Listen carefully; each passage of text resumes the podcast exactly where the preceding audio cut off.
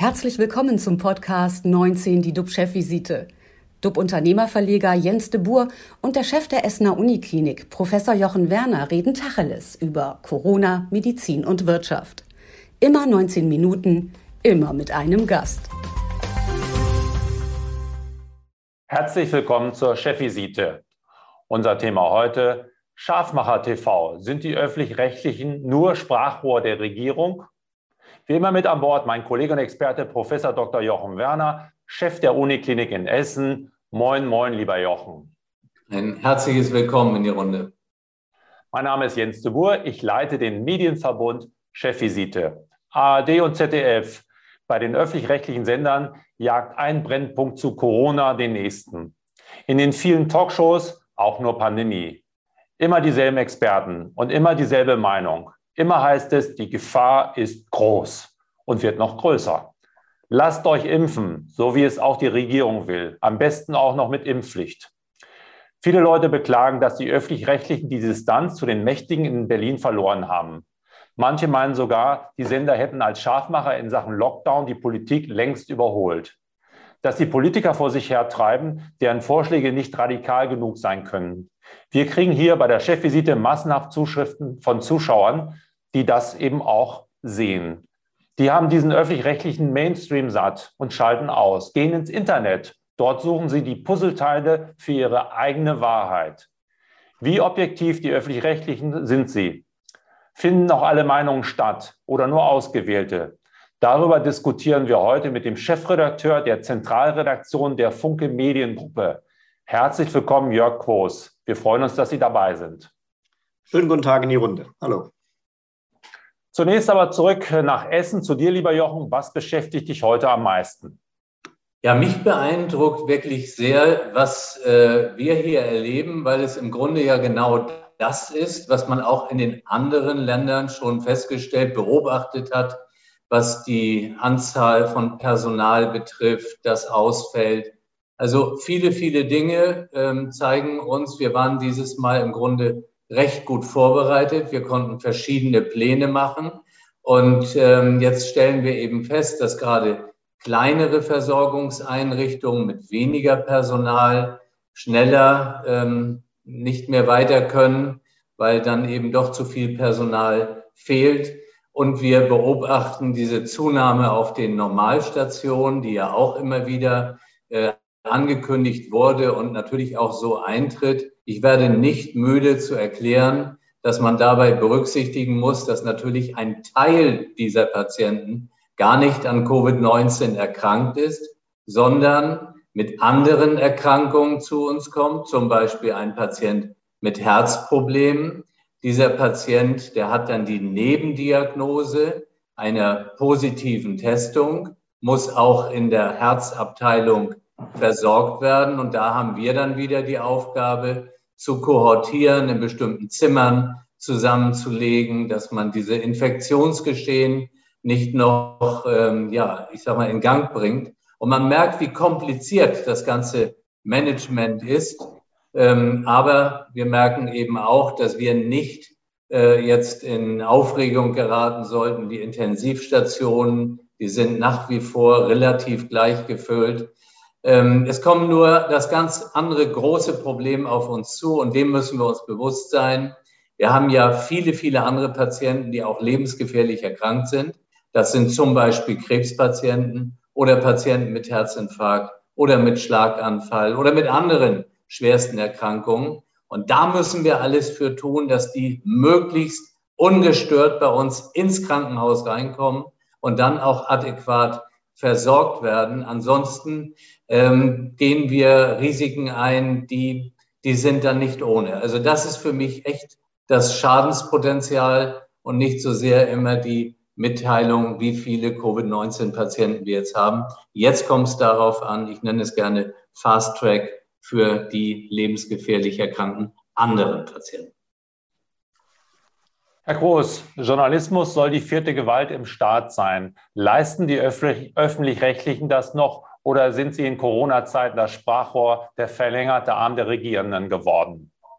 Also der verlängerte Arm der Regierenden wäre mir zu hartes Urteil.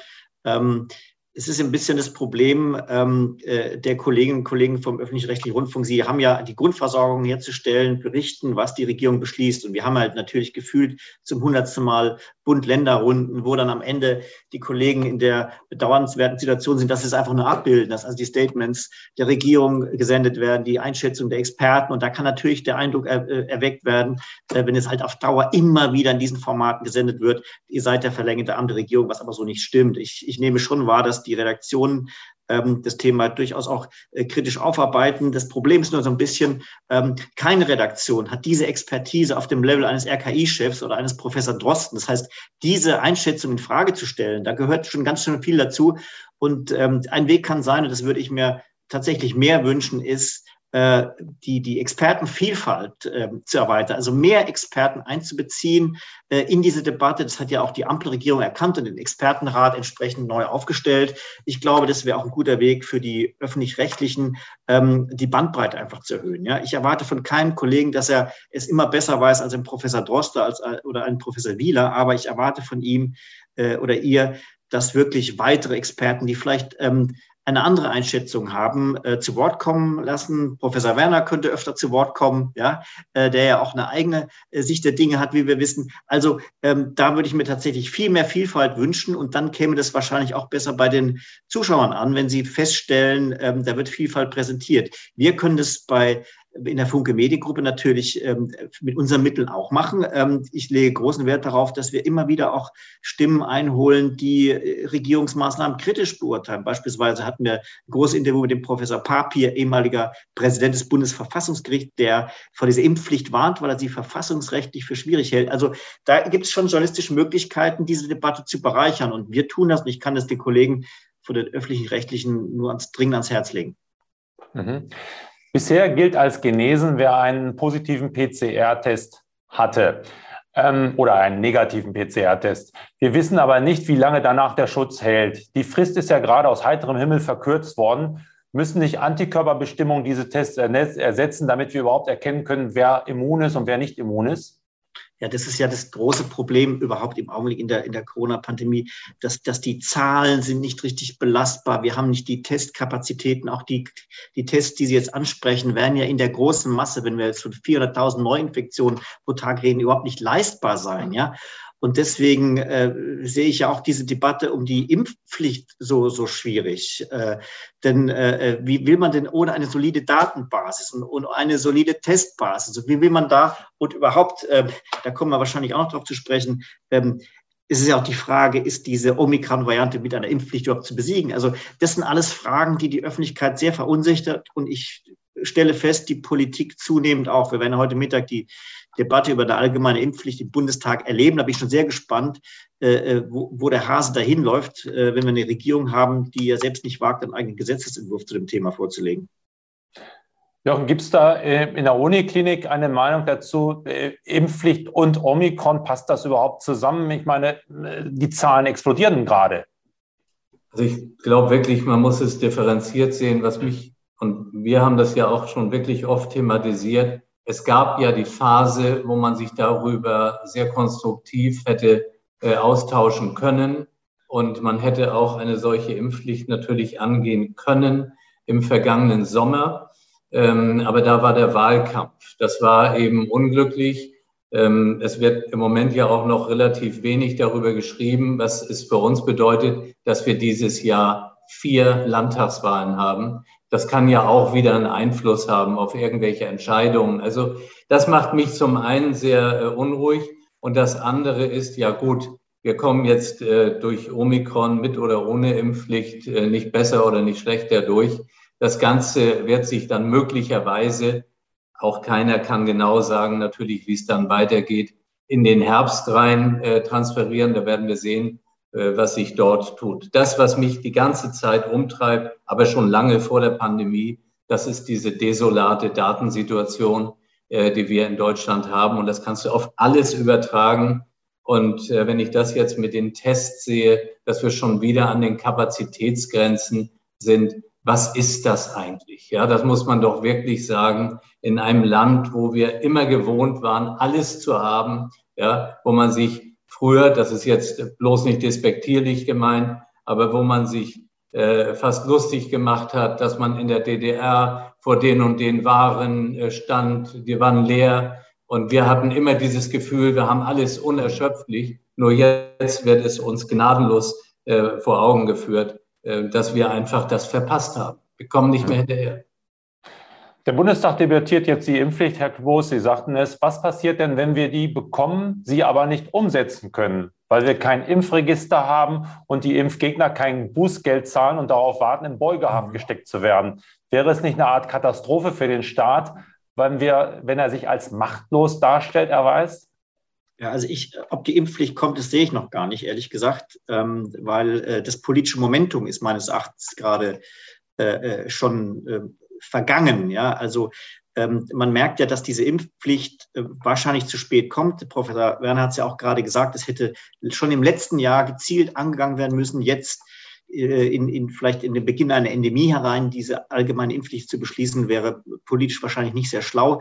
Und das ist ja auch genau der Grund, warum die Ampelregierung nicht wagt, diesen eigenen Gesetzentwurf einzubringen, weil Olaf Scholz riskieren muss, dass er mit seinem ersten großen politischen Projekt vor die Wand fährt und keine Mehrheit bekommt. So. Und ähm, das, was Sie ansprechen, dass eine Impfpflicht, sollte sie tatsächlich beschlossen werden mit einer knappen Mehrheit, dann ist sie noch lange nicht umgesetzt. Und alles, was wir hören von denen, die diese Impfpflicht am Ende ähm, kontrollieren sollen, also Deutsche Beamtenbund, ja, mit 1,3 Millionen Mitgliedern, äh, Beamte, Staatsdiener, öffentlicher Dienst, die sagen, uns ist völlig schleierhaft, wie diese Impfpflicht überhaupt durchgesetzt werden soll. Mit uns ist das nach gegenwärtigen Plänen, die es ja gar nicht gibt. Man kann sich ja alles nur aus diversen Talkshows zusammenreimen, ja. Äh, mit uns ist das nicht zu machen. Und da hat die Bundesregierung natürlich ein fettes Problem durch diese äh, zögerliche Haltung und auch dieses, ähm, äh, das, dieses, diese Verweigerung, klare Richtlinien mal vorzugeben, ist doch diese gesamte Beamtenschaft, die das am Ende durchsetzen soll, völlig verunsichert und wartet erstmal ab, was kommt denn da überhaupt. Und ähm, das ist also eine Impfpflicht, die am Ende nicht durchgesetzt wird. Das wäre ein, ein, ein teures Bürokratiemonster ohne Wert. Das, ja, das klingt alles nach einem Rohrkrepierer, oder? Leider ja, Stand heute. Hm. Es ist ja auch schwer zu verstehen. Also Omikron, äh, wir wissen nicht, wie weit wir danach auch selber geschützt, unser eigenes Immunsystem sozusagen uns äh, auf den Herbst vorbereitet. Dann sagt ein Professor Drosten, ja, es könnte sein, dass es eine Endemie ist. Das sagt er im Dezember. Jetzt sagt er, möglicherweise verknüpfen sich Delta und Omikron zu einem Monster, der uns dann im Herbst erwartet wiederum. Also was ist denn da los? Ja, also ich, bin ja auch kein Virologe. Ich kann nur sagen, dieses Virus ist schneller als manche Programmplanung für irgendwelche Talkshows. Ja, also äh, wir haben immer wieder äh, eine neue Situation, auf die sich ja äh, Politik und, und Experten einstellen und uns immer mit neuen Analysen beglücken. Aber wenn man diese ganzen Analysen, die wir seit zwei Jahren hören, mal alle nebeneinander legen, ist es eine ganz schöne Kakophonie. Und ich würde mir manchmal wünschen, dass, dass manche Warnungen, die so ausgesprochen wird, vielleicht doch erstmal ähm, einer eingehender, über, eingehenderen Überprüfung unterzogen wird. Weil ich stelle auch bei unseren Leserinnen und Lesern eine ganz große Verunsicherung fest, die auch resultiert daraus, dass ich aus wirklich jeder Ecke jeden Tag eine neue Warnung höre. Und da würde ich mir wünschen, dass man diese, diese, äh, diese, diese Warnungskakophonie, dass man die etwas dosiert und sich wirklich überlegt, wann gebe ich eine Warnung aus und wann gucke ich mir eine Sache mal genauer an. Ja, man darf ja auch, glaube ich, das äh, Volk bzw. die Leser nicht unterschätzen. Die haben ja ein Bauchgefühl und wenn sie dann wieder eine Warnung bekommen, dann klingt es ja auch danach, dass die Impfkampagne nochmal angeschoben werden soll, über noch mehr Warnung, noch mehr Angst dann irgendwie. Und irgendwann schalten doch alle ab. Ja. Oder? Ja, klar, natürlich äh, äh ist also eine gewisse, eine, eine äh, zugespitzte Darstellung, was passieren kann, hilft ja vielleicht am Ende tatsächlich dazu, noch ein paar Leute zur Impfung zu bringen. Aber mein Gefühl ist, dass die Leute mittlerweile abstumpfen nach zwei Jahren dieser Warnungen und manche für sich wirklich abschalten und es an sich vorbeirauschen lassen. Und das ist natürlich gefährlich. Natürlich muss man auch zwei Jahre nach Beginn der Pandemie immer noch aufmerksam sein und auf Veränderungen reagieren und auf Warnungen hören. Ähm, aber ich glaube tatsächlich, die Leute sind, sind gewaltig abgestumpft. Und ich muss auch so ein bisschen sagen, ich hätte mir viel früher äh, solche Appelle, wie sie jetzt ergangen sind, an die, an die persönliche Verantwortung der Bürger gewünscht. Ne? Dann wäre uns manche absurde Regel erspart geblieben. Ich erinnere daran, noch vor anderthalb Jahren hieß es, man darf sich im Park, also Rentner, die im Park müde vom Spazierengehen, dürfen sich nicht auf die Parkbank setzen. Solche Regeln gab es. Völlig absurd, ja. Und äh, wenn man früher erkannt hätte, dass die Leute nicht ganz so doof sind, für wie, für, wie man sie hält, ähm, hätte man sich manche Regeln ersparen können. Vielen Dank für Ihre Einschätzung. Vielen Dank für die klaren Worte, Herr Groß. Und herzlichen Dank auch dir, lieber Jochen. Unsere Chefvisite ist vorbei, liebe Zuschauer, für heute. Morgen sind wir wieder für Sie da und halten Sie auf dem Laufenden und geben Ihnen mehr Orientierung. Bleiben Sie gesund, klicken Sie wieder rein. Wir freuen uns auf Sie. Tschüss aus Hamburg. Und aus Essen. Und aus Berlin. Das war 19 die DUB-Chefvisite als Podcast. Die Videos dazu gibt es auf watz.de und auf dub-magazin.de.